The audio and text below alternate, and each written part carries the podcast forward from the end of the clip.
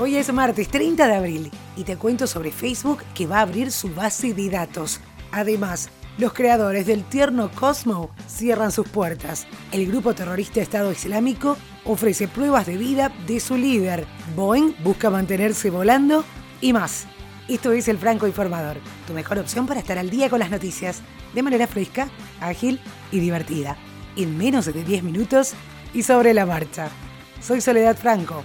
Allá vamos.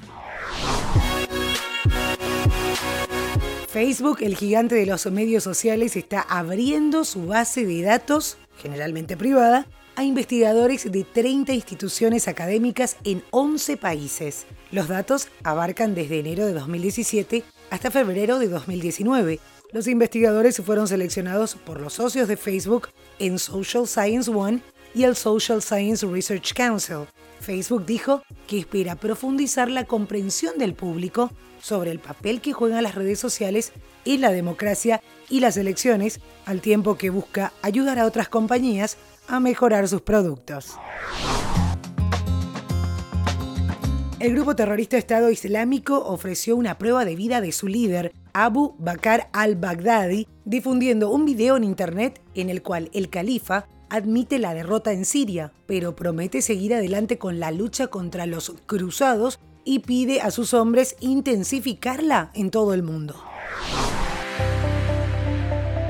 Anki, la compañía de robótica que recaudó más de 200 millones de dólares en capital de riesgo, está despidiendo a todo su personal y la producción se está cerrando, según informa Recode. El CEO Boris Softman dijo al personal que serían despedidos este miércoles, o sea hoy, y que a casi 200 empleados se les pagaría una semana de despido. Softman les había dicho a los empleados unos días antes que la compañía estaba luchando por encontrar más dinero después de que una nueva ronda de financiamiento fracasara en el último momento, poniendo en peligro el futuro de la compañía. Así que nos vamos despidiendo de los creadores del tierno robot Cosmo. El presidente y consejero delegado de Boeing, Dennis Muilenburg, aseguró que rechaza dimitir y que la compañía aeronáutica buscará recuperar la confianza de los clientes y poner de nuevo el modelo 737 MAX en circulación después de que se prohibieran sus vuelos tras los accidentes en Indonesia y Etiopía. En la primera comparecencia pública tras el accidente del pasado 10 de marzo en Etiopía, que causó 157 muertos, y después de reunirse con sus accionistas en Chicago, Muhlenberg rechazó achacar el accidente y el de Indonesia en octubre de 2018 a un fallo en el software de las aeronaves estrelladas, sino que se refirió en todo momento a una cadena de eventos dentro del sistema del MCAS y que este era un punto común.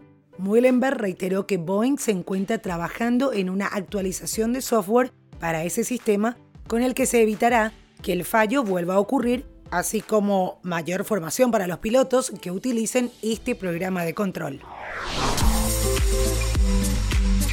Airbnb se está asociando con una importante desarrolladora de bienes raíces de Nueva York, RXR Realty, para convertir parte de las propiedades comerciales de la ciudad de Nueva York en una nueva categoría de alojamiento urbano. Son esencialmente habitaciones de hotel con salas de estar y cocinas que solo se pueden reservar a través de la plataforma Airbnb, lo que representa el mayor movimiento de la compañía hasta ahora en el espacio de hotel tradicional.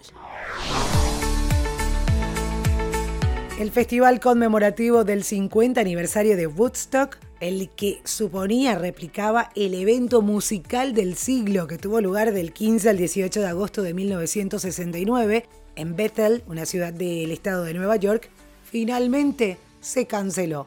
Así lo informaron los organizadores, los mismos que hace algunas semanas habían anunciado a los artistas que tenían que replicar un momento histórico.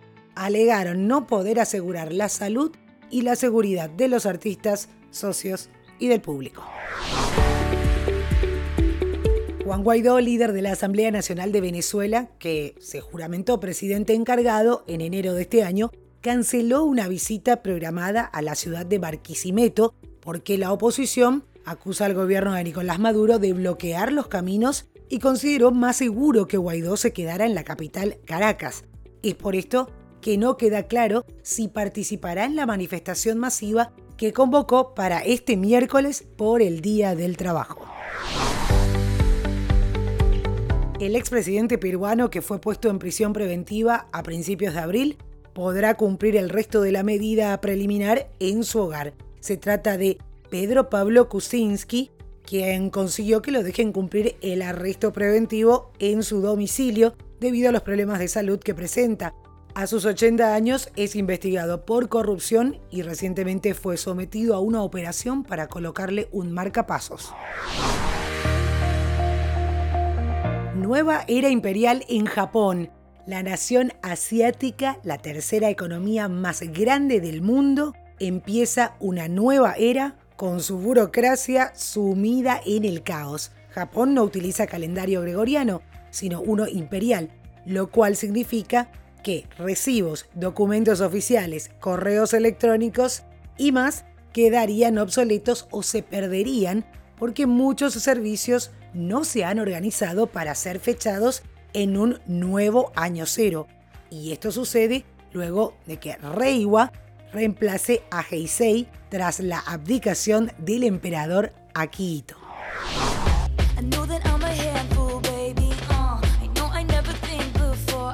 Y nos vamos con un poquito de música. Taylor Swift ya es récord. La canción sorpresa de la cantante, titulada Me, está batiendo récords. El video musical ahora tiene la mayor cantidad de reproducciones en 24 horas para un artista solista en YouTube. La canción también rompió dos récords en Amazon. Uno como canción más reproducida en el primer día y otro en solicitudes de voz con Alexa. Me es el primer sencillo del próximo álbum de Swift.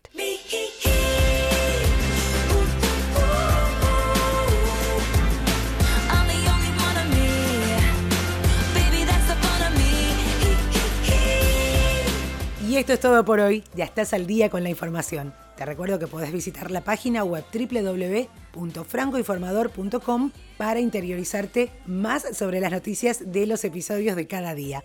Seguinos también en las redes sociales, arroba francoinforma en Twitter, francoinformador en Facebook e Instagram. Y recomendanos, que es la mejor manera de seguir creciendo. Hasta cada momento.